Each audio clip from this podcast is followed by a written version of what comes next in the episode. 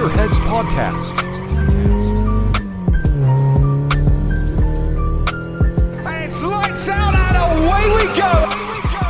Olá a todos, mais uma vez sejam bem-vindos a mais um episódio do podcast. Como sempre digo, pé a fundo no acelerador porque temos muito para falar e hoje trago-vos um mítico, um casmurro do nível de Sim Racing e do YouTube. Claro, casmurro numa boa maneira de falar. Falo de Ricardo Random Calcine, como se calhar muitos não sabem, também reside como eu no Reino Unido e vamos ah, aproximadamente falar um pouco mais sobre ele e sobre a entrevista. Claro, antes de fazermos isso, quero falar um pouco e dar as minhas condolências à família de Craig Breen, um excelente piloto com uma paixão enorme pelo rally irlandês, com uma grande paixão a nível de rally e com muito para nos dar.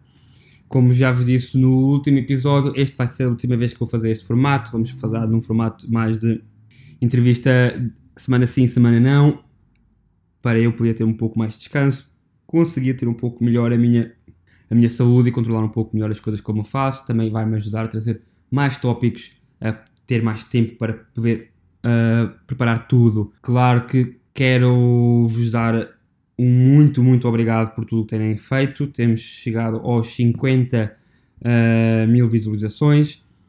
Claro que já pus no Instagram um, um muito obrigado. Lá os números são os números da semana passada. Estou à espera do- dos, dos números desta semana. E isto faz com que eu, infelizmente, o meu podcast tem um lado de videogame e um lado né, de jogos e um lado do mundo de automobilismo. Portanto, acabo por estar em, em- em duas tabelas. Infelizmente, tenho conseguido safar-me na tabela a nível de jogos e chegámos ao número 1 em Portugal, ao número 1 na Roménia e ao número 1 no Uruguai, tendo também chegado ao, ao número, ao segundo lugar no, na Turquia, isto nos últimos 30 dias. É algo que me deixa completamente contente, algo que se calhar não estava nos meus planos e chegar tão longe tão rapidamente. Mas claro, continuo a precisar da vossa ajuda. Uh, Juntem-se ao meu Patreon, como sabem, são 2 pounds, dois, aproximadamente 2 euros. Uh, a juntarem-se a mim, sabem que 50% irá diretamente para a ajuda da Macmillian.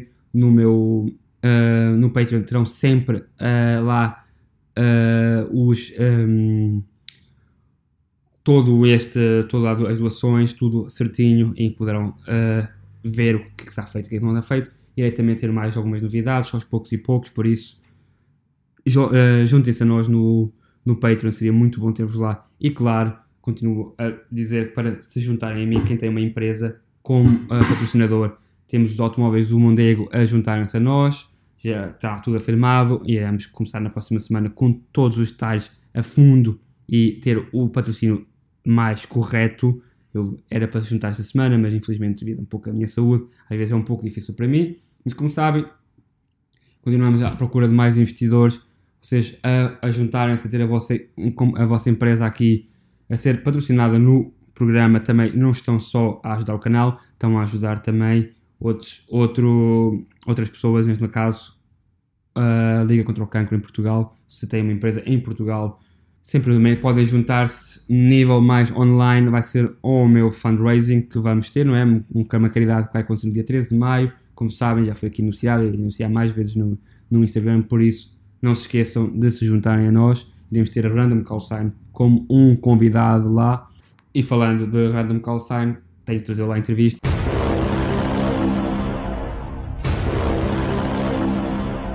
E, e muito obrigado por ter aceito o nosso convite e obrigado por estares aqui no podcast. Uh, thank you for very much for having me. Uh, tell me a little bit about you. How started this uh, sim racing adventure? Uh, it's uh, it's a bit strange. My sim racing adventure either started 30 years ago or uh, 10 to 15 years ago, depending who's counting. Okay. Um, I, I started my first sim racing game was bas- basically uh, Formula One GP by Geoff Crammond. Back in the day, you would play with the the keyboard because sim racing wasn't really a thing. Exactly. It was a, a very different time, and then I restarted my love for uh, racing games back in 2008, I suppose, with Richard Burns Rally, um, with Race 07. and then in the PlayStation 3 when uh, Gran Turismo 5 Prologue 5 and 6 came out. So the, uh, the last part was basically what's gave my uh, gave me the idea of starting you know racing in a more serious fashion or at least taking racing games in a more serious fashion. Right that's that's perfect. So i started a little bit like you. Uh, i think was TOCA TOCA race driver. I think uh, the first ones that start bring me after TOCA race driver 2 like you say gran turismo. Yeah i think because of i play on playstation i think what make me buy a wheel was project cars. We know about the physics are a little bit what we know, nothing special. Sometimes works, sometimes not. That was what make me buy my wheel. And in terms of setup, what you are uh, using now? Uh, because I do content creation, my setup is always changing, always evolving, depending of what I have at the moment is better than I had before. Okay. Um, so as my, I have I, I've just built like three weeks ago. I had stored a um, a prototype version of a GT Omega Prime, which is a you know their big uh, 8020 profile. Um, I'm using a DD1 uh, podium. It's the one that uh, connects to the PlayStation 4. Apparently, they don't sell it anymore. Uh, the pedals at the moment because I'm reviewing a uh, pedal set. I'm using a pedal set made by a Spanish company called Sim Racing Pro. Very interesting pedals because they're pneumatic. They're not load cells. So is that one that you had on your uh, video on your on the last uh, videos? No. Uh, I probably did something on Instagram, but I haven't reviewed it. At I'm on okay. the process oh, of reviewing. Okay. The the one that I reviewed before was a Portuguese one. I was IMSIM. Uh, yeah. IMSIM, yeah. Yeah, yeah, yeah. Uh, sorry, sorry for that. Which I love. I really love them. So I still have to decide what I'm gonna leave in the rig. Okay. Um, the rig itself, of course, while not being like the best there is out there, it's still very competent enough. It's it's. I'm a very practical person. I try to have what is good. I don't need to go overboard, and I try to maintain everything as simple as possible. I hate cable management. I hate cables. So I sometimes spend time saying to myself, what can I remove from my rig that I don't need? Which goes opposite direction of what normally is in sim racing, which is uh, what can I add to my rig? Exactly. I'm the exact sometimes opposite. You see, sometimes you see too much. I, I, agree with you. I I saw rigs that you are they are amazing, but right to a time that I, I don't know how they can they stay inside or can how can they move because there's so many buttons around everything. But yeah, tell me. So yeah. of course you're gonna have to jump. You know, you are on this type of uh, I would say dark side of uh, sim racing with all these uh, cheating allegations. You made a mm-hmm. video where you explained very well. Jimmy Broadbent had made a, a last uh, video with uh, Jarno Opmeer where he, he crutched a little bit more, but with, with between us, what you think that we should do to stop all these shenanigans? Well, as consumers, we, we need to start looking at this not as sim racers. We need to be pragmatic. Um, we need to start voting with our wallets, and that's the only power we really have. Um, we, of course, we can organize our, between ourselves and say, please start adding anti cheats. Um, however, generally, these companies that do games, because we have to be clear these we, we, we in sim racing we have this idea that sim racers or sim racing software is some sort of god ordained thing. It's not it's a game. Um and this games company that developed these softwares they understand money and they understand uh bad bad pr for them. So we need to start organizing ourselves at first asking politely for uh, developers to start implementing um, strategies to combat uh, cheating. And then, if that doesn't work, stop playing the games altogether. Yeah. Uh, otherwise, if you want to go from for a competitive uh, situation, which is generally what where this happens, uh, you can't really use that software for that. So might as well just vote with your wallet. I agree with you because I think developers like um, EA Games normally they always care about how much they sell. And uh, I'm afraid that if they start putting at these cheatings or something, a lot of people will know when to play because it's going to be more hard. They don't want to be able to do what they used to do before. And uh, I'm, Um, a- I'm afraid that some companies where they not like iRacing or uh, Assetto Corsa, but companies where the game is more arcade, I think we don't want to be able to take probably all that away. That's my point of view. I don't know if I'm correct or not. Um, for the, the the for sim racing titles or for competitive racing titles, um, in in order to to have an anti cheat, it's not just a case of getting the software there because for that we have Valve anti cheat and that doesn't work. Mhm. Uh, you it needs something that is maintained, that is updated, and actually w- have a team behind it trying to update it every single time. Mhm. Um, so in certain companies, for them, they might not want to spend the money trying to update uh, their software because they will need a team to do so. They don't want to play, uh, uh, play uh, pay the salaries. I've received, uh, fortunately enough, what I was trying to do this investigation.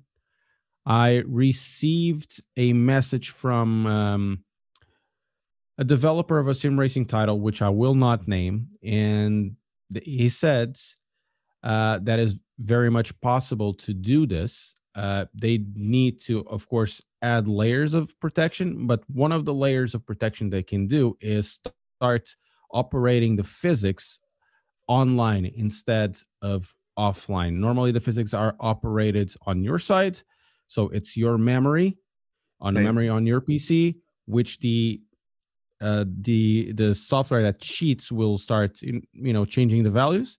But if you operate that in the server side, or at least compared to what the server can expect, you can start to say, "Hey, there might be something here."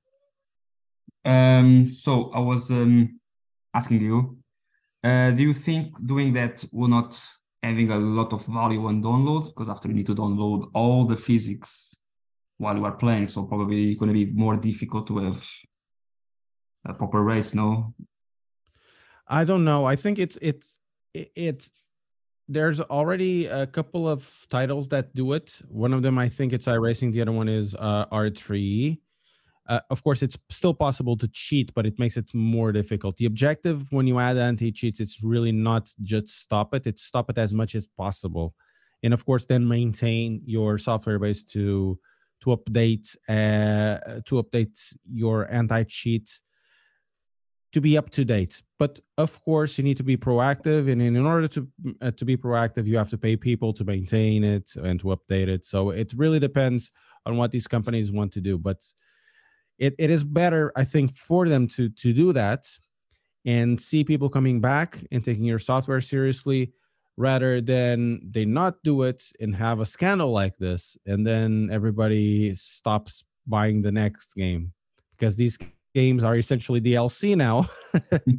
they are you know they're full price dlc um a lot of people will will start asking the question what is going to happen on formula 1 2023 is it now is going to have anti cheats and if they say no well should i buy it? Yeah, you gonna know? be 70 pounds again.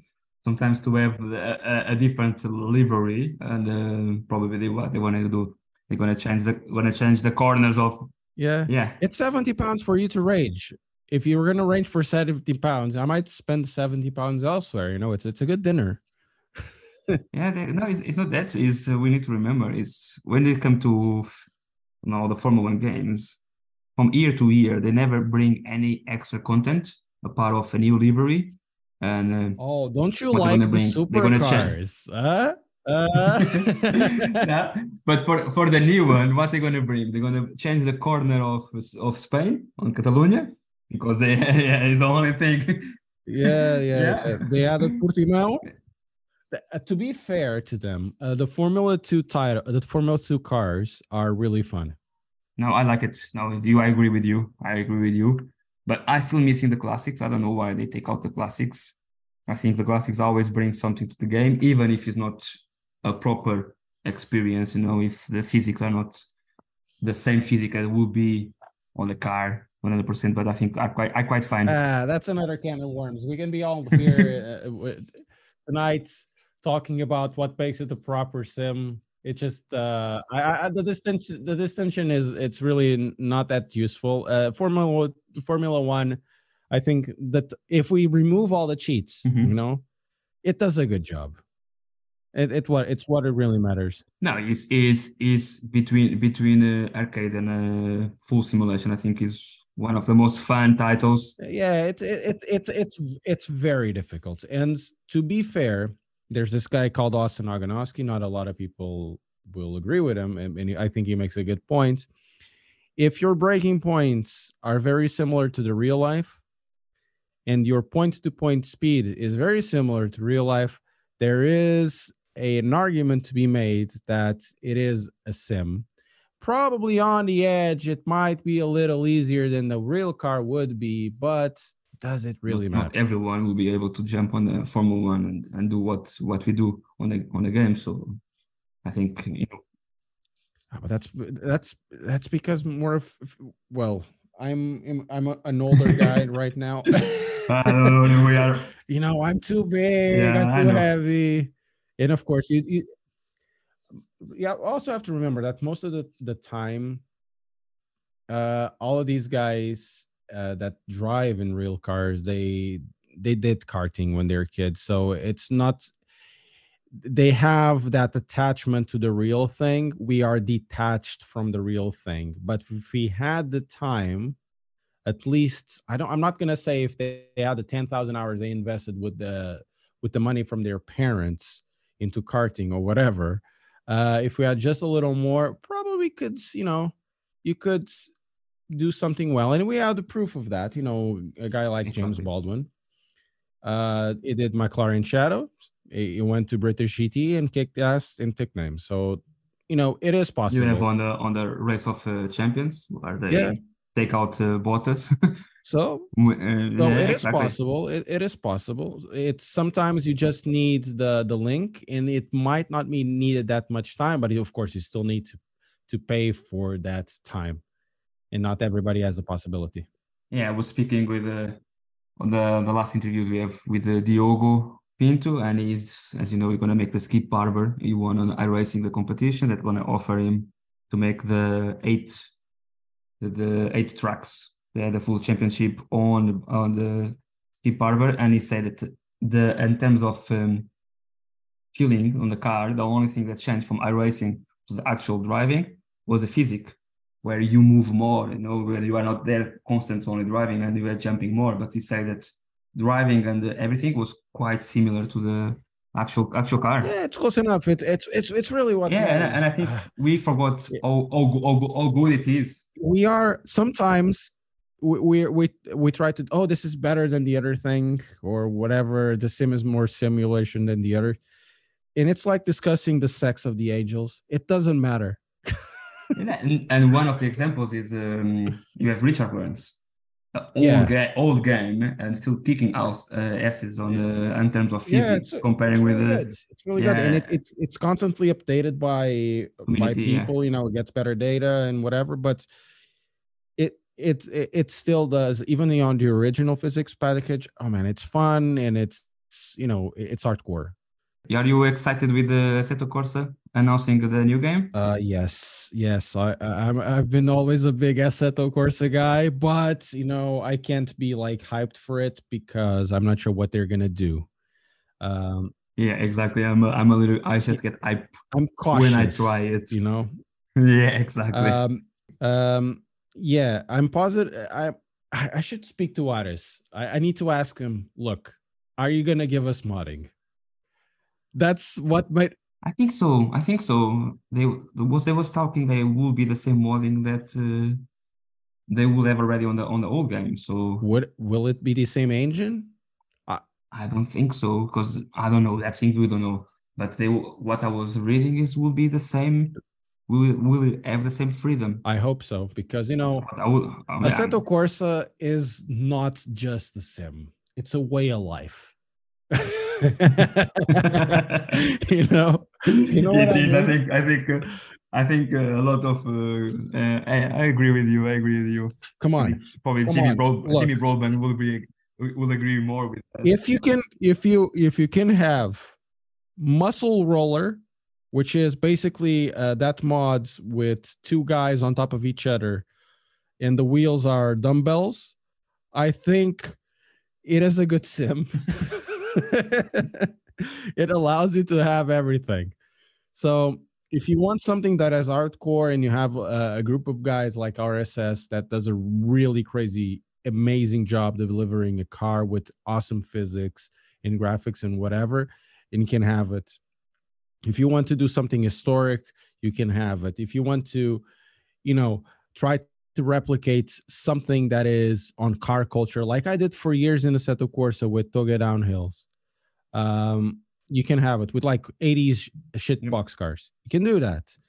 If you want to have a tyrannosaurus rex Uh, who's stopping you he was to say and driving a Flintstone. yeah exactly a flintstone car A, Flint, a, a Flintstone car. I was uh, one of the last ones. And even the No Hesi, I'm not a huge fan. I, I saw a couple of times. I'm not not something that I, I say, oh, I want to I want to do it. But even No Hesi is is fun, you know. It's Oh no, Hesi is really cool. It, it's it's car culture. It's also a really amazing tool. Um, I I was sent before launch, but I, I never done it. I never touched the the mods. Uh, Okay. There's these guys from Spain that do Formula um, students. So they're they're students and they have a car. Basically, it's like um, a, a way of bringing multiple people or multiple students from multiple areas of the university together where they build themselves a car. So it's for the mechanical engineers it's for uh, aerodynamicists and all of that the people that are studying um, under all of those degrees. And then you also have the modders themselves which will be people on computer sciences trying to replicate the real thing into a mod. And they i find the, the idea of the formula student car more interesting about the story and about the a lot of people coming together trying to do the mod from Mhm. different uh, from different areas from different studies than the mod itself you know it's the story behind the mod that i find so fascinating because when we we talk about modding it's just basically oh, okay this group of uh, people you know three friends did this uh did this thing Exactly. and now it's a car and this basically this is how Kunos started um power and glory was a mod for uh gtr that Aris uh did. Uh and then from that you know he started working for kunos uh for stefano and whatever.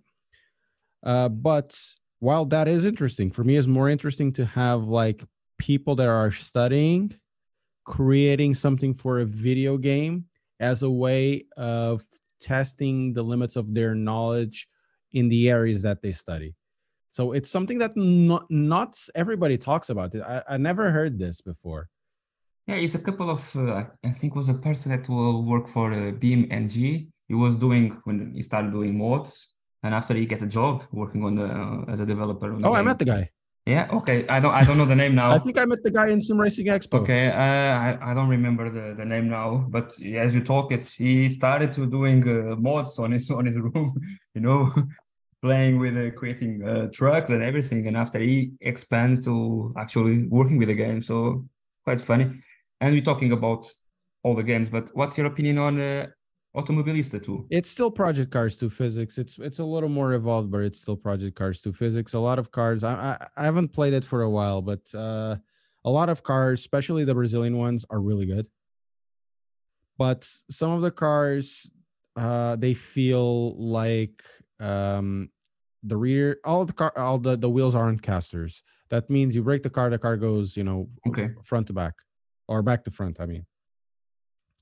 And it becomes really difficult to drive. There's like this uh, floatiness that also was on project cars 2 i like project cars 2 for what it is. Uh, i enjoy less automobilista 2 because it fails for me to to be project cars 2 Okay. for what it is and it didn't evolve enough for me from the formula. In reality, it diluted the formula a lot for me to be interested in it. But it's it's my personal opinion. If somebody uh, else likes it for the physics or whatever, you know, it's it's their opinion and they should have it and they should have fun. If they have fun, the better. But for Project Cars 2, it's not not my okay. Thing. You think that the community, the sim racing community, was the cause of Project Car being uh, what was? Because I think we've been in one way. I think we critic- I understand that we need to criticize and everything, but there was a small, a small and independent uh, developers. No, you see, we have a Portuguese one doing the Dakar. No, Saber Saber Porto, Saber Porto, Saber Porto. They do the Dakar game and there's a lot of they are criticized a lot because the game physics are not 100% but they have a small developer team so so i think they they already doing um in my opinion to try to to go directly i think a lot of sim racers should take a chill pill and try to understand what the games are about and see what's the premises of the games are about and does the software meet up with the expectations. From from that point of uh, that point of view, uh, a lot of the games that uh, are considered like top sim racing games would be stopped to be taken seriously. I know it's something really weird to say, but if somebody says this for me is the, the best game in the world for sim racing or whatever it is, and if I have problems launching it and it crashes all the time, or I can't drive anything more than 20 minutes, and if I go to multiplayer, it's a pain in the butt, it is not a good software. I don't care. It might be a good sim, ra- uh, sim racing software, but a sim racing software is not a it's not a title. Uh, yeah, I agree. And some right. If I want to buy a sim racing software, I'll buy a sim racing software, but don't sell it on Steam you know okay makes makes sense i i agree in parts i was just uh, i think that i think as a community i think we are, we are a little bit the problem that they never achieve more what they should achieve i think. To be fair probably i think they was rushed. They rushed the second title completely no i think probably you agree. Uh, i don't i don't know i don't know dakar. Uh so uh, no dakar uh, so dakar the first one i think was 18 was really problematic, a lot of problems with physics. This one is not bad, but is missing a lot of content. But I'm telling they are a really small team. And if you see everyone complaining, but the game is developed by 20 persons. It, that doesn't matter. If you still, uh, that's the other part. It, for me, it, how much is the game? I don't think, I think it's 20, 20 pounds, 20 something pounds. Okay. If it's 20 pounds, that's okay. The, the thing is, when they watch it at like 60 or 70 and they have DLC if and if you have DLCs yeah that of course it's in a lot of stuff and you have to pay I paid 100 quids for Automobilista 2 that game hasn't delivered 100 uh, quids worth of fun probably me. probably okay. Um maybe for other people have. For me it hasn't. I, there's other titles like okay it's 10 pounds. Okay but i can't play anything because you have to buy everything on the dlcs right and then the grain crashes and then you can't do multiplayer. Oh but it's the best thing. The tires are the best in the world. I don't care. We have uh, we have snow. Was, I think was one of the reasons project car but we have snow. Oh but project cars 2 is nice. I, uh, project cars 2 gets a bad rap because of ian bell. Okay. Um i i like project cars 2 for what it is and i think I've done a I've done a video making uh, uh, making a little bit of fun of sim racers. I called it uh, Project Cars 2 was the goat. Uh, for one reason alone, it's the only sim racing title that is actually a racing game. At least in, in a modern sense, because if you go to Assetto Corsa, Assetto Corsa, right? Assetto Corsa is so bad in terms of like user interface a Russian guy had to develop an app that you pay to run it. Okay, you know people pay not to use the software, the user interface. That's that's how bad it is. If you go to rFactor 2, it received like three revisions of user interface. The new one is okay. The new one I like. but uh, once you go inside the simulator, it's still it's still a crash course. It's really bad. It's really not that good. You go to a Assetto Corsa Competizione, yeah, it's okay. It's much better. It's uh, it's more panel-like. You know, it's for consoles, but there's no descriptions. There's nothing. You don't know what it does. You have Project Cars 2 Yeah. Project Cars 2 tells you what it does, you know? The the um, the setups might be all wrong. And in in a lot of cases they are, but at least you have a more or less an idea of what what the setup does. Uh, the same in Gran Turismo. Um, software is really important. Simulation it it can be important depending on the objective. You know, it- sometimes developers don't want to go that way because they need a lot of data and they'll want to have like a minimal viable product that still drives nice and it's approachable. Uh, but user interface is where a sim racing is missing a lot. And for me, Gran uh, not Gran Turismo, yeah, as well, but more uh, Project Cars 2 because it made everything so compact. Project Cars 2 was not only a decent enough simulator, but also a very good racing game. It had it, it had its flaws, but it had the best overall package. If you wanted a, a tournament, you can have a tournament. You can do like the the the, the multiplayer challenges. You can do your own like uh, career where you could progress to the next one. So I think on on terms of career, as a person that wants to do like a Yeah. motorsport type of career, it, it's it's fun it's believable. It is super believable. because you yeah exact exactly exactly. That's that part is really good. So I there's this lack of development of the user interface, and that's for me one one of the reasons why sim racing is not as popular. But games like Gran Turismo are and Forza because the user interface and the approachability of these titles is you know is, is very very good even with all of their faults but they let you approach it they let you fail at it and you are never lost very very funny was I because you are from Portugal I'm Portuguese and um, was a video on the internet talking about uh, Ruben Barrichello in uh, Top Gear and the Mm. video in in uh, Portuguese was saying that uh, the Stig was uh, Mike, Michael Schumacher and Mhm. the, and uh, Barrichello was faster than Michael Schumacher and I made a video and I put uh, reels on uh, on Instagram, and I where I say that was not true. He was the fastest. He was faster than the Steve until uh, Mhm. after Daniel Ricciardo, Hamilton, Mark Webber again come back, and they they went faster than him. And the Stig would never was uh, Michael Schumacher was a public stunt. So they have Schumacher there because they need to him to drive his uh, Ferrari. It was a FXX. That was only him that could drive it. And okay, that was the thing. So I put the video online, and of course I, ta- I tag um, uh, Rubens Barrichello, and just two persons saw the video. My my per, my per, personal account and Rubens Barrichello, and I receive a message from Instagram that the video would have uh, false information. so so touchy people eh because he had, yeah yeah because he have his uh, acelerados on. Oh, I um, noticed. Yeah, yeah, yeah. I know it. I know. It.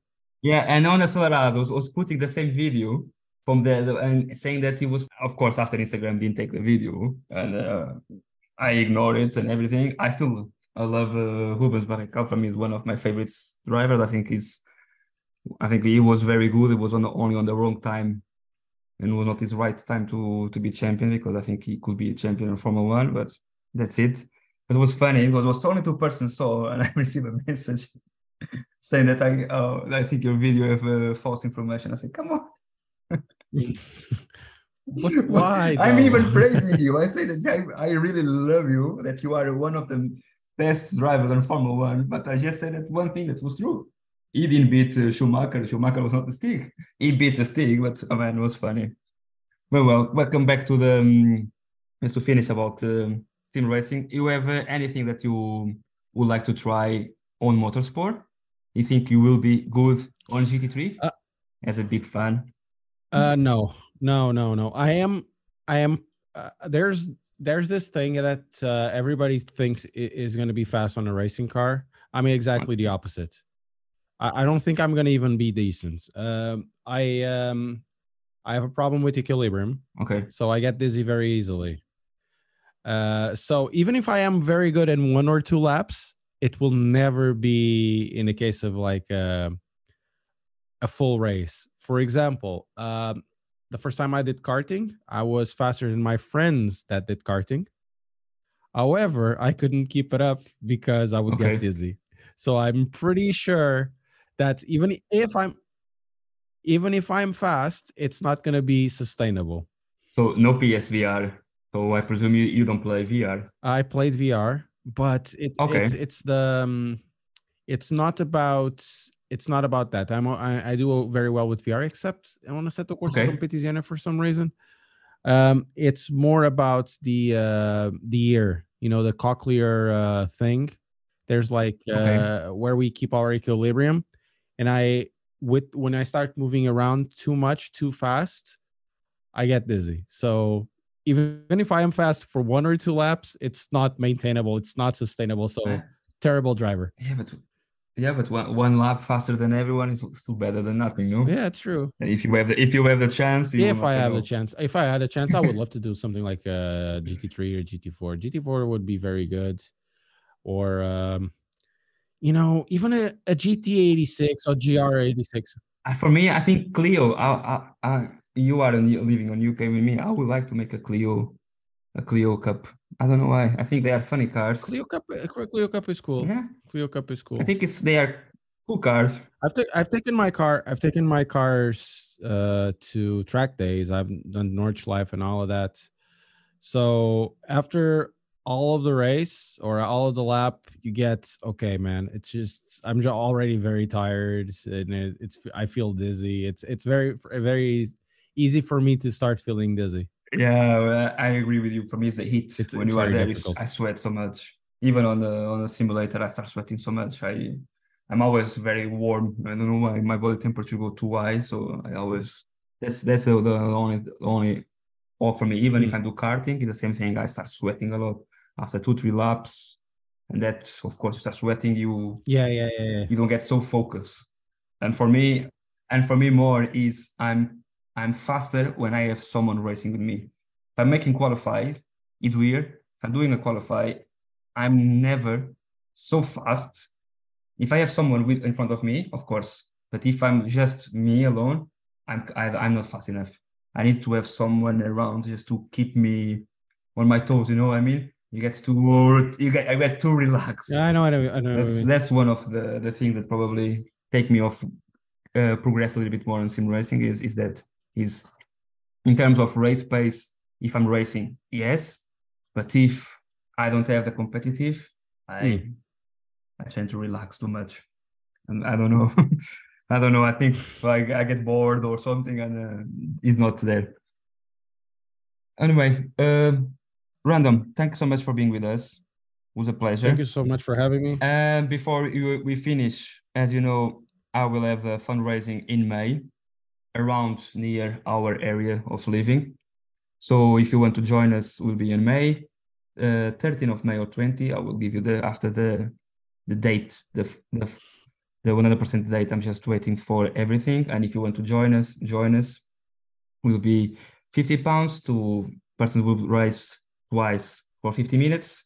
So on total with five minutes of training, total of 40 minutes racing on a, on a Mhm. simulator. And after the fastest on amateurs, we'll uh, top up with the professionals for an half an hour race where we're gonna have to jump. I might join you. You know, Send me the invite. I might join it's you. a Saturday, so you know from five o'clock to ten. If you want to join us, I think it would be nice having you. I think you are uh, one of the Send me an invite. I will send me you. an invite. Uh, uh, I'll I'll I'll do that. okay, and you will join us. Probably going to teach us how to drive. I, I'm not gonna teach anybody because I don't have anything to teach. I'm gonna get beat. You know, people will teach me. It's always the other way around. Okay. now it will be a pleasure to having you. Thanks so much for everything. No problem. E bem, foi Random Callsign Ricardo, como podem imaginar, eu e ele, não, para os nossos times portugueses também, infelizmente, temos a mesma linha de internet, né? a mesma, quem nos provida a internet é a mesma companhia, falamos da BT, PT de, de Inglaterra e, como já disse no canal inglês, acho que eles deviam dar uma melhor internet, os pings continuam a ir abaixo, isto faz que às vezes com, o som dos microfones vá muito, fico muito mal, muito distorcido, às vezes não se nota tão bem, mas nota-se mais depois quando estou a, a rir a ver e estamos em 2023, acho que merecemos um pouco melhor. Quem ouve Portugal não é sabe que nós em Portugal temos melhor internet que aqui um pouco no Reino Unido, infelizmente. Falando do random, uh, se vocês não seguem, deviam seguir porque está estado muito ativo, voltou outra vez em força aos streams, em força aos vídeos no YouTube. Ele agora está com uma versão mais uh, vincada no Gran Turismo, está a trazer grandes vídeos do Gran Turismo. Como digo, os streams são sempre muito bons, é sempre bom tê-lo no, uh, no nosso ecrã e ouvi-lo dizer assim um pouco umas escaralhadas, como a gente diz, assim de repente soltando-a, só poucos percebem, não é? mas faz o vizinho, quem ouve de fora ficar um pouco perguntando um pouco o que ele está a falar, mas é engraçado vê-lo e tem, como digo, tem sempre trazido muito bom uh, conteúdo, principalmente agora a nível do Gran Turismo. Antes de saltarmos para motorsport, para automobilismo, como vão imaginar, há muita coisa para falar, mas quero um pouco um pequeno update, é, que agora como, como de ficar um pouco mais energético, ter um pouco mais de energia, e o computador voltou, mas tem que, uh, já o tenho, mas tem que voltar para trás devido a um problema no cooler, uh, tem que ser reajustado. Um, vou, pessoalmente em pouco, umas semanas, começar a fazer um streaming, portanto vou contar com a ajuda da minha irmã, não é? Uh, para tentar fazer o layout todos, portanto, quem não sabe, a minha irmã é, trabalha como designer informática de portanto uh, ela tem-me ajudado muito em alguns dos designs. Como digo, quem está relacionado em Portugal conseguirá saber que muitos dos trabalhos que ela faz têm a ver com bancos, portanto, muitas das publicidades que vocês veem dos bancos, publicidades a ver com o com a Betano, quando patrocinou o Benfica, Porto, Sporting e mais alguns clubes da Liga Nacional, portanto, ela tem, tem uma boa visão, tem, sabe trabalhar, por isso, se quiserem mais algum contacto, deixem-me uma mensagem, porque ela sabe o que faz e eu estou a tentar agora com que ela consiga se juntar um pouco mais à minha vertente e quem sabe trazer uh, uns, uh, umas dinâmicas diferentes aos carros, né? quem faz, fazer uns liveries, né? trazer algumas coisas novas. Mas, vamos ouvir o som? Exatamente. Esperamos que a tocar e é tempo de falar de motorsport.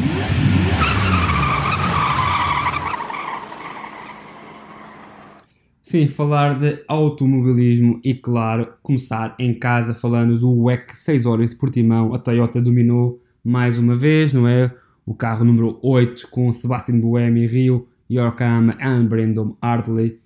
Em segunda posição foi o Ferrari número 50, Ferrari 499P com Nicholas Nielsen, Miguel Molina, António Fuco e a Porsche número 6 a ter o primeiro LMDH uh, pontos no WEC e o Porsche 963 foi conduzido por Lawrence Vantor, Kevin Estre e André Lotterer.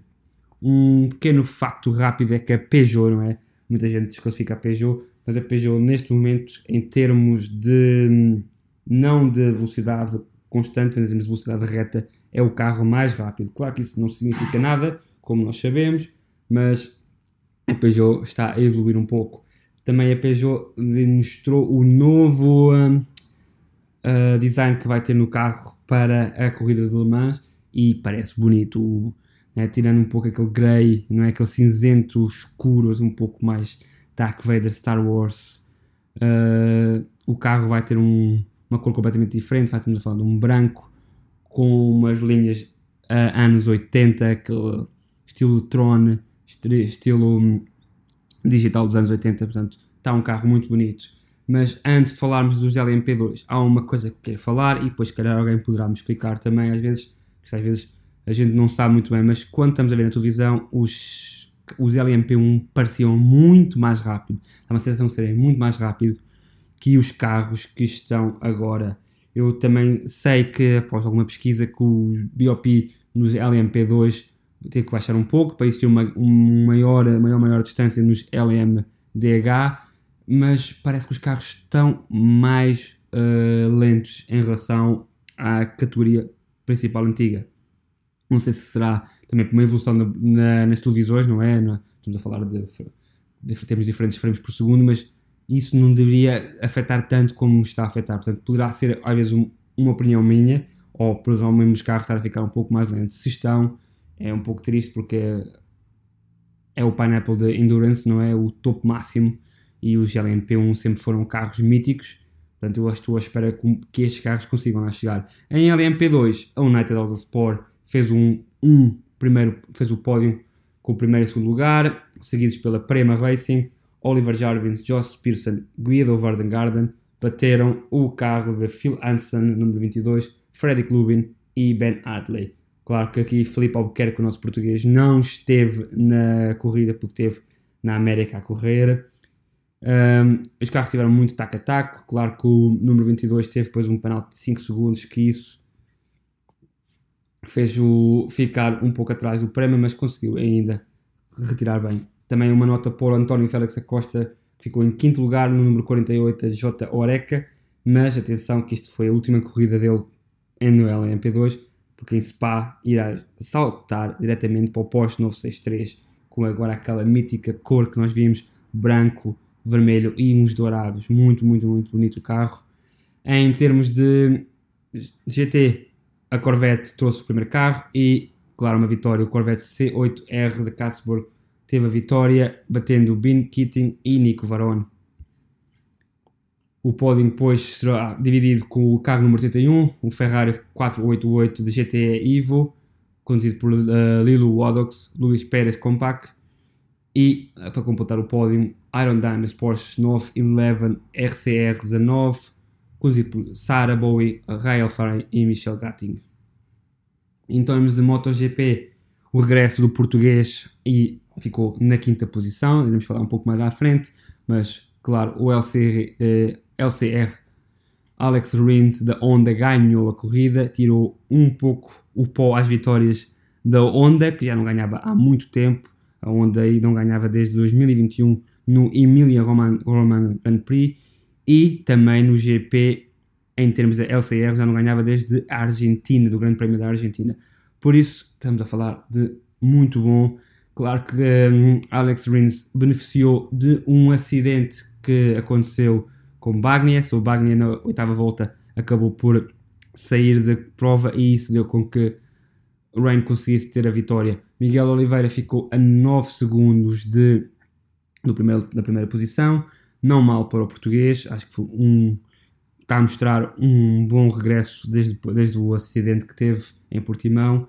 Claro que cota eu acho que é um circuito muito longo, com grandes retas, o que faz que às vezes as corridas não sejam, eu vejo às vezes corridas mais taco a taco, quando são circuitos mais curtos, circuitos com mais curvas, por isso ali penso que este circuito beneficiou muito bem a, a, a Honda e claro que a Honda beneficiou de Bagnia ter tido o acidente.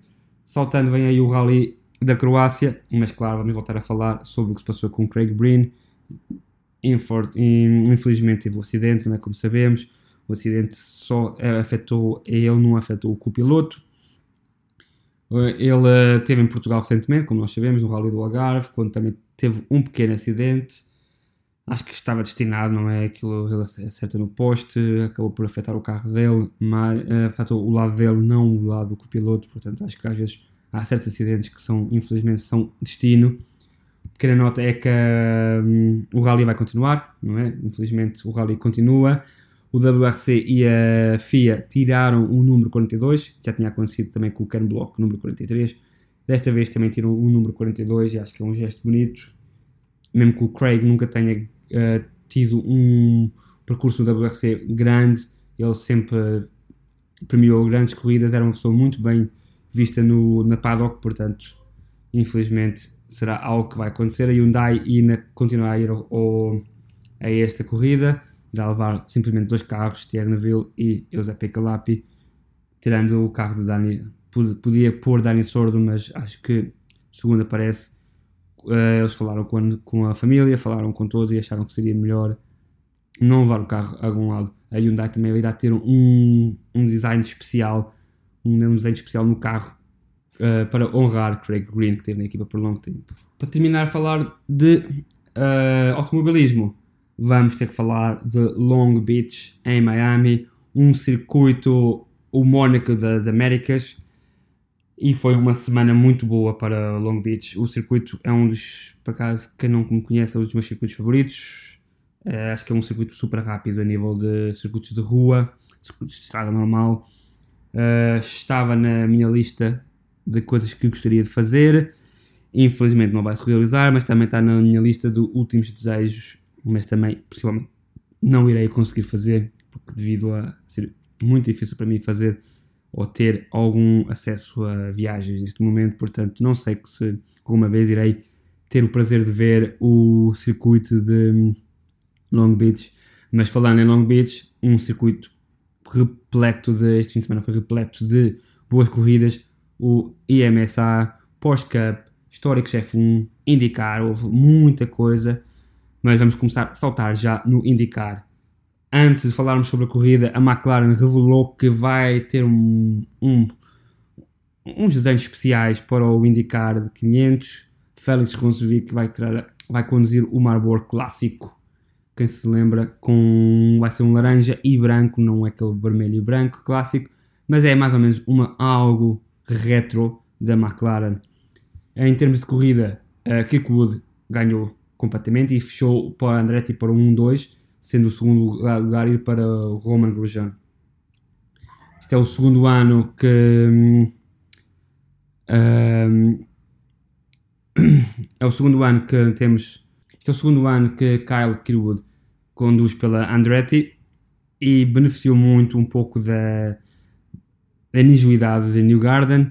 Claro que ele também teve à frente a corrida por 53 voltas das 85, beneficiou muito bem de uma, uma, boa estratégia de paragem do carro, mas ele teve um, um bom arranque. Claro, como eu digo, um, New Garden não teve uma boa estratégia e depois o Pato Howard acabou por estar um pouco mal visto, não é? envolvendo os acidentes com Alex Palou e com o Scott eh, Dixon. Mas há uma coisa que nós temos que falar e acho que, independentemente dos pilotos terem feito uma má decisão na corrida, ter acontecido, às vezes são coisas que a gente não consegue ver este todo este mensagens de repúdio, insultos, essas coisas não trazem nada boa ao desporto. Isto não é só no desporto, é a nível de tudo. Um, acho que nós temos que ser honestos. Acho que são pilotos que toda a gente faz comete um erro. Às vezes eles não conseguem ter, não é, um acesso tão direto a tudo. E infelizmente acontece um erro. E acho que o facto de terem uh, e de mandar mensagens que já indicaram, já fez um repúdio, pelo Pato Howard já, já fez um repúdio sobre essas mensagens, não traz nada bom ao desporto. Em termos do Grosjean, falou uma coisa muito boa. Roman Grosjean fala de uma coisa que diz que faltou um pouco de bandeiras amarelas a menos e isso também tirou um pouco de gasolina no, no carro, fez com que ele não pudesse usar o botão push to pass. Um, o DCR da, da, da Fórmula 1 em, em indicar. Uma coisa, uma nota bem, bem clara é que, mesmo assim, a, a Andretti Autosport conseguiu ter uh, três pilotos no top 4, não é? Com Colton Herta a conseguir fechar, e mesmo assim, a Grosjean ainda felicitou a equipa e diz que o Kyle fez um, um tremendo trabalho, que não conseguiu ver um erro na condução dele durante todo o fim de semana. Portanto, mesmo com essa parte das bandeiras amarelas a menos, ele acha que hum, não havia, se calhar, possibilidade de conseguir passar Kyle, porque o Kyle teve uma corrida fantástica.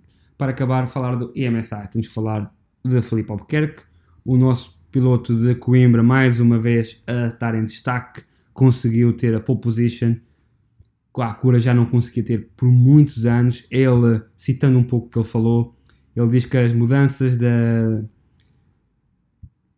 do DPI para o GTP traz um carro melhor, um carro mais competitivo. Isso já se viu em Daytona, em Sebring. Ele conseguiu fazer um pole position em 1 minuto, ponto 09, um, isto tira-lhes 1.1 segundo do, em relação ao ao ano passado, portanto, isto faz estar completamente muito mais rápido. Ele diz que também sempre apontou, mostrou com a equipa os erros que achava que faltavam, o que é que faltava ali. Não é erros, mas o que é que eles estavam a, a, a conseguir e era Long Beach e Sebring.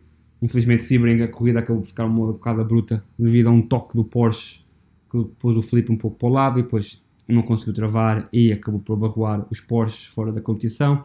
E aconteceu agora nesta vez também. Mais tarde vamos falar com o que aconteceu com o Taylor.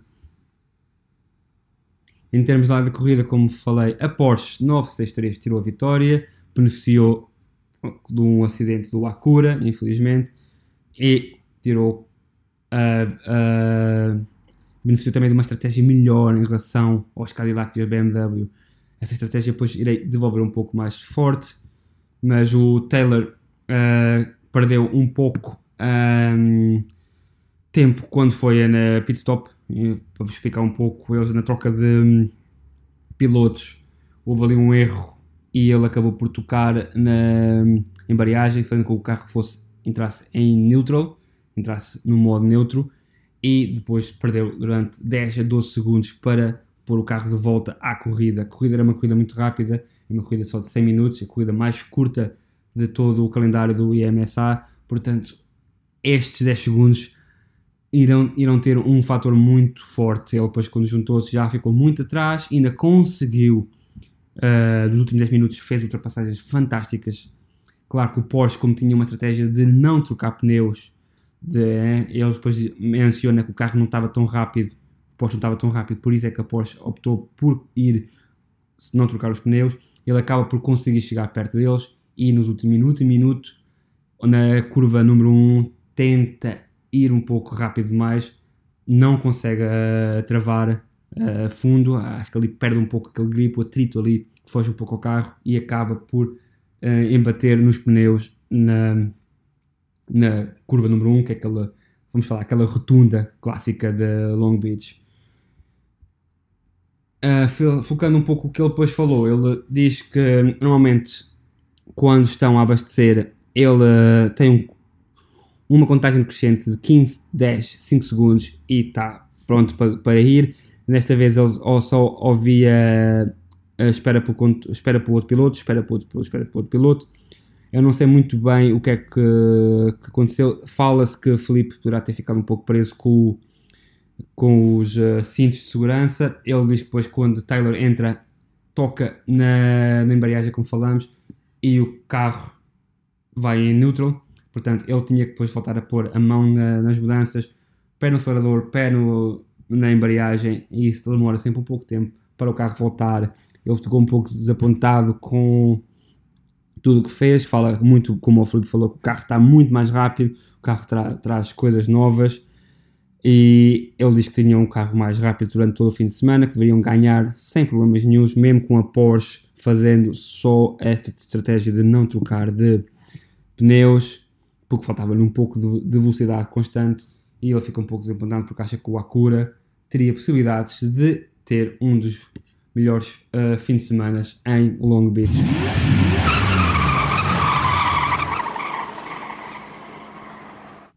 termos sim racing, como sabem, é sempre um pouco difícil falar de todas as corridas que estão à volta do sim racing, porque não há uma maneira de conseguir ter acesso a tudo, se nós, se nós a vê-los em stream, e para isso tinha que ter uma equipa enorme para conseguir acompanhar todas as corridas que há, mesmo vindo a Twitters, uh, vários sites, é sempre um pouco difícil ter toda a informação que nós queremos para as corridas de sim racing. Gostaria, eu não tenho muito conhecimento, mas calhar gostaria que alguém me ajudasse se calhar criarmos um site, como eu continuo a falar, onde poderíamos ter acesso a todas as corridas, as corridas iriam ser classificadas como há no mundo de corridas, não é? O, temos, iríamos ter uma liga uh, gold, não é? ouro, silver, um, bronze, mas era algo que eu devolverei no próximo episódio a falar da ideia, que é algo que nos podia trazer algo um pouco, um pouco mais ao mundo da simulação. Mas falando em corrida, vou falar da ronda 6 no Bring da SL uh, ronda 1. Mercedes tira o pódio pela primeira vez. Mark Bjekic, James Baldwin e Lux Bennett da equipa Team Redline, equipa que tem como tem o piloto português que teve no nosso último episódio, Diogo Pinto, que não faz parte desta competição, mas como falámos no episódio, irá querer entrar na competição em breve. Um, com isto, com este terceiro lugar, a Team Redline toma agora as rédeas tanto em classificação de equipas como em classificação de pilotos. O Luke Bennett está agora à frente com 50 pontos, por exemplo, acima de James Baldwin, que está em nono lugar. Portanto, ainda há muito campeonato, ainda há muitas possibilidades para fazer e muito para falar. A Team Redline fez um stream com todos os pilotos envolvidos e teve a participação também do Max Verstappen lá. Claro que não teve a conduzir, não é? Mas teve dar uma motivação e uma ajuda útil à corrida. Em termos da Mercedes, finalmente a conseguir uns lugares no topo. Isto leva-me a perguntar se eles tinham algum problema com o setup, se tinham algum problema com o jogo ou havia ali alguma coisa a falhar. Uh, em termos de software, há um pouco para falar, mas não muito, como vamos explicar, não é? O Assetto Corsa Competition irá lançar esta quarta-feira o novo DLC. Estamos a falar de três novos carros com um novo circuito, como já se falou. Eu gostaria de ter muito Macau. Continuo a achar que haviam por Macau. Macau sempre foi uma, uma corrida mítica no GT e quem se lembra dos caótico, da corrida caótica há 5 anos atrás, quando teve aquele acidente que envolveu quase todo o grid. Também vão trazer um novo patch a nível de pneus, vão tirar um pouco aquele famoso dos 27.5 PSI, que era clássico, que seria o melhor grip, não é a melhor maneira de ter atrítico uh, nos, em todos os carros, mas agora já não vai ser tão uh, full crawl e vamos ter que nos adaptar um pouco mais a um, ter um, um, um nível óptico nos pneus, tanto falam entre os 26 e 27, com alguns carros a beneficiarem de mais speed ou menos nesse tipo de uh, números.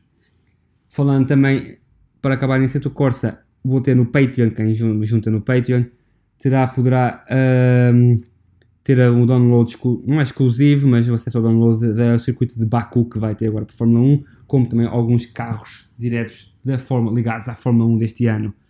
Uh, portanto, se estão no meu Patreon, por favor, juntem-se lá e acessem a este magnífico circuito.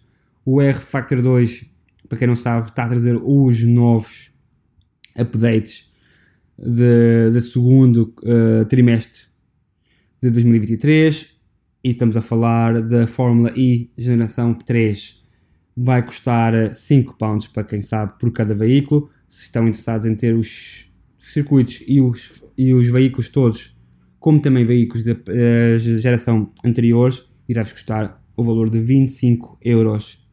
Irei ter um trailer, não é? Um pouco um anúncio de como é que estão os carros para vocês verem no Instagram, portanto sigam no Instagram. Test Drive Unlimited, como sabem, está aí e trouxe-nos um novo newsletter onde falam que vão ter a ilha de Hong Kong. Falam-se que vão recriar na escala de 1 por 1 com todas as estátuas, com todos os marcos históricos e uh, visualizações de Hong Kong. Só me resta saber se irão ter o a nível de estrada, o mapa de estrada será também repleto de, do real para o jogo. O Forza anunciou também que vai ter mais um novo free update, mais um update a vir de Borla. Estamos a falar de um estádio oval e do Lamborghini Huracan STO. Tem sido muitos, muitos meses de, em que eles não, não lançavam algo uh, gratuito, a par, do, a par do que foi o segmento de DLC de Rally. Portanto, isto é muito bom. E vamos fechar o software. Vamos falar muito rápido que a eSport F1 Beta abriu Claro que nós em Portugal não temos acesso, mas por exemplo, eu que moro perto de Guildford, estou numa das pessoas selecionadas para testar o jogo e a trazer algumas novidades. Em, também para acabar, a iRacing já falou que a chuva não irá estar disponível até uh, inícios de junho. Em termos de hardware, sim, hardware traz uma coisa muito nova e é algo que eu estou ansioso por ter a possibilidade de provar que só irei provar quando for à Expo de Sim Racing, mas estou a falar do Push and Pull Shift SimLab. É um, um, uma maneira de trocar mudanças do estilo WRC, como sabem, frente trás, frente trás, frente trás, todo em carbon fiber com 5mm. Uh, em, se a gente for ler um pouco o que traz, é como digo, carbon fiber leva, um manipulo de, em, em fibra de carvão, traz um peso ideal para a maneira para puxar e travar, compatível com muitos dos simuladores, vai poder ser compatível com muitas das um, muitos dos volantes uh, já em, disponíveis em com, vai ser compatível com muitos dos volantes disponíveis com muitas das bases, vai ser compatível com muitas das bases disponíveis já no mercado, vai ter um, um modo de quick release, tirar e pôr rápido e irá combater com o Asher Racing, que era o único que estava no mercado neste momento. Principalmente eu penso, e irei falar diretamente aberto, penso que a Moza certamente estará já muito perto de fazer desenvolver algo também. Eles estão com um crescimento abrupto, portanto penso que a Moza irá trazer algo também pronto, para eles. Para acabar em nível de hardware, a Gomes CM Industry GSI revelou o novo X29M, a entrada mais barata que eles vão ter no mercado desta vez. Ainda custa um preço de 650 dólares, aproximadamente 600 uh, euros. Vai ser a entrada, como digo, mais barata deles no mercado. Vai ser um volante de Fórmula Style, né? um estilo de Fórmula, Fórmula 1 com vários botões paterno possivelmente mais idêntico ao volante da Williams, como sabem, quando tem o, o dashboard, o ecrã separado do próprio eh, ecrã atual de, que está inserido na, no volante. Será uma opção, mais uma vez, como digo, de entrada básica, terão dois LED uh, botões com vários switches e, um, e dois trios de rotativos na, e depois vai ter o, normal a nível de, de shifters, com, com dois hand shifters e o normal top shifter. Como falamos, é bom, mas eu penso que irá trazer 10 botões de LED e com um trio de eh, rotativos também traz um preço um bocado largo porque também traz um, como sabem, um par de shifters e um dual clutch system no volante. E é tudo por hoje.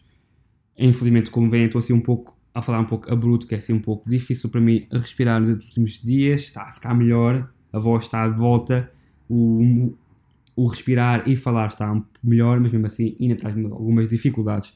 Mais uma vez, agradeço-vos por estarem disponíveis a ouvir-me. Agradeço mais uma vez por terem me feito chegar ao topo em videogames em Portugal. Acho que foi algo muito bom a nível de podcast. Claro que isto vai e vem, não é? Isto são sempre altos e baixos, mas continuamos a crescer, continuamos a, a chegar longe e por isso continuem a estar disponível connosco. Mais uma vez, da minha parte, muito obrigado e vejo na próxima quarta-feira.